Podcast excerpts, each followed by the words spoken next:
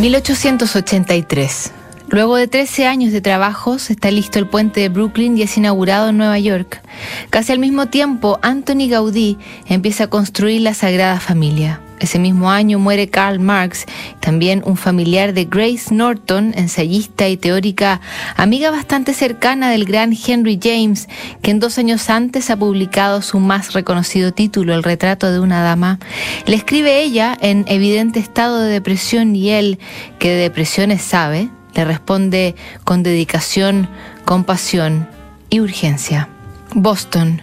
Mi querida Grace, Suelo mostrarme imponente ante el sufrimiento de los demás y la carta que me mandaste revela un sufrimiento de tal profundidad que prácticamente no sé qué decirte, pero tengo la terrible sensación de que lo das todo y no recibes nada, de que no hay reciprocidad en tu compasión.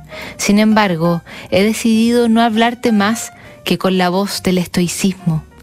Yo no sé por qué vivimos. El don de la vida nos llega de no sé qué origen ni con qué propósito, pero creo que podemos seguir viviendo por la razón de que, siempre claro hasta cierto punto, la vida es lo más valioso que conocemos y en consecuencia, presumiblemente, es un gran error rendirla mientras nos quede algo de ella en la taza pero te lo suplico, no prodigues demasiado tu compasión y tu ternura, no te fundas demasiado con el universo, al contrario, sé tan sólida y densa y firme como puedas.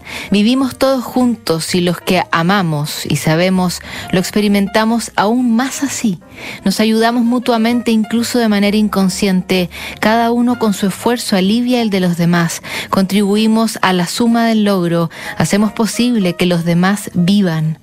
El dolor llega en grandes oleadas, nadie lo sabe mejor que tú, pero rueda por encima de nosotros y aunque podría habernos asfixiado, nos deja en pie y sabemos que si Él es fuerte, nosotros lo somos más, porque el dolor pasa y nosotros permanecemos. Nos desgasta, nos usa, pero nosotros a cambio hacemos lo mismo con Él y el dolor es ciego, mientras que nosotros en cierto modo vemos. Mi querida Grace, estás pasando por una oscuridad en la que yo mismo, en mi ignorancia, solo alcanzo a ver que te ha hecho enfermar terriblemente, pero solo es una oscuridad, no es un fin, ni el fin. No pienses, no sientas en la medida en que puedas evitarlo, no saques ninguna conclusión, no decidas nada, limítate a esperar.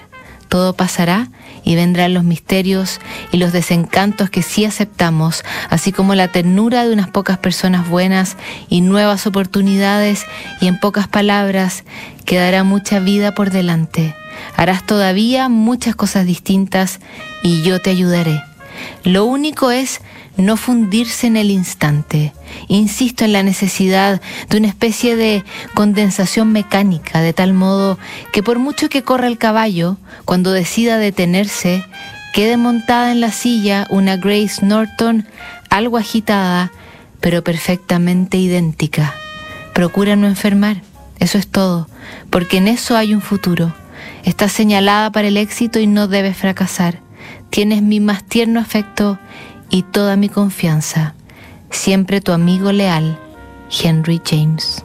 Ejemplo de amistad, elegantísimo y dedicado consuelo, tanta precisión en el consejo en esta carta de James que comienza casi con ese humilde no sé qué decirte.